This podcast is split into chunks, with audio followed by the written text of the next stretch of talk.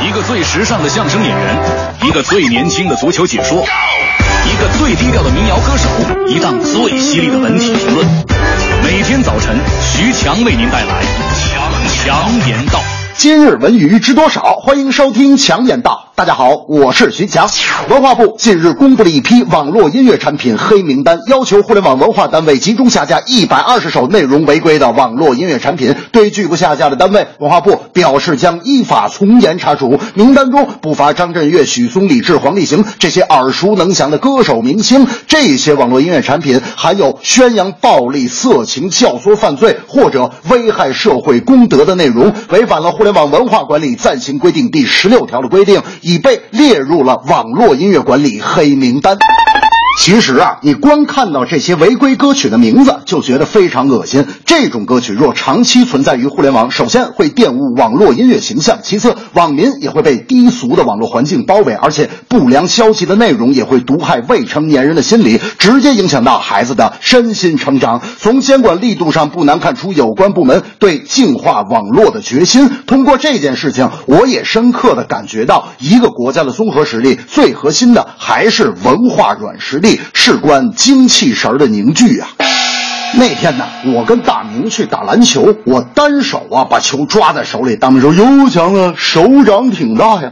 不过都说手掌大的人很孤单。”我说：“谁说的？”大明说：“你没听这首歌唱的吗？越长大越孤单。”我说：“大明，你能不能专心打球？你看你刚才那个上篮动作太慢了，找帽。”大明说：“ 哎呦，最近吃的有点胖，所以说上篮的状态有点左手右手一个慢动作的意思，是吧？”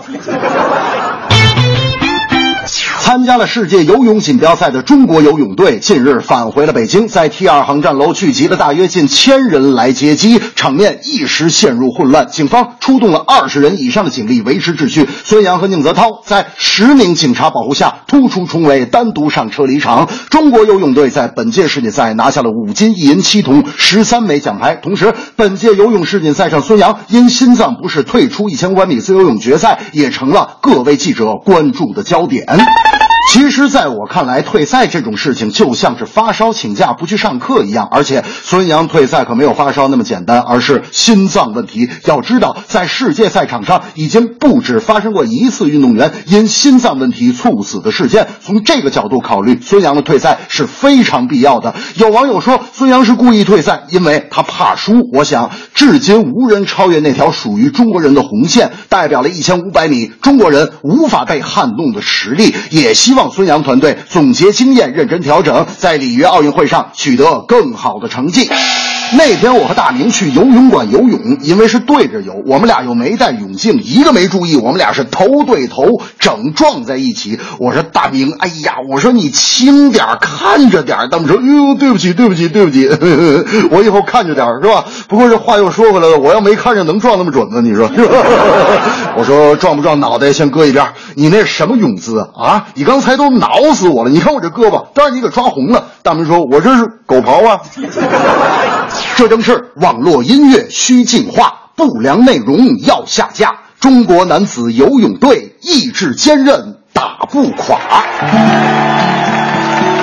互联网文化要管理，拒绝低俗和暴力，不堪入耳的旋律玷污了网络歌曲。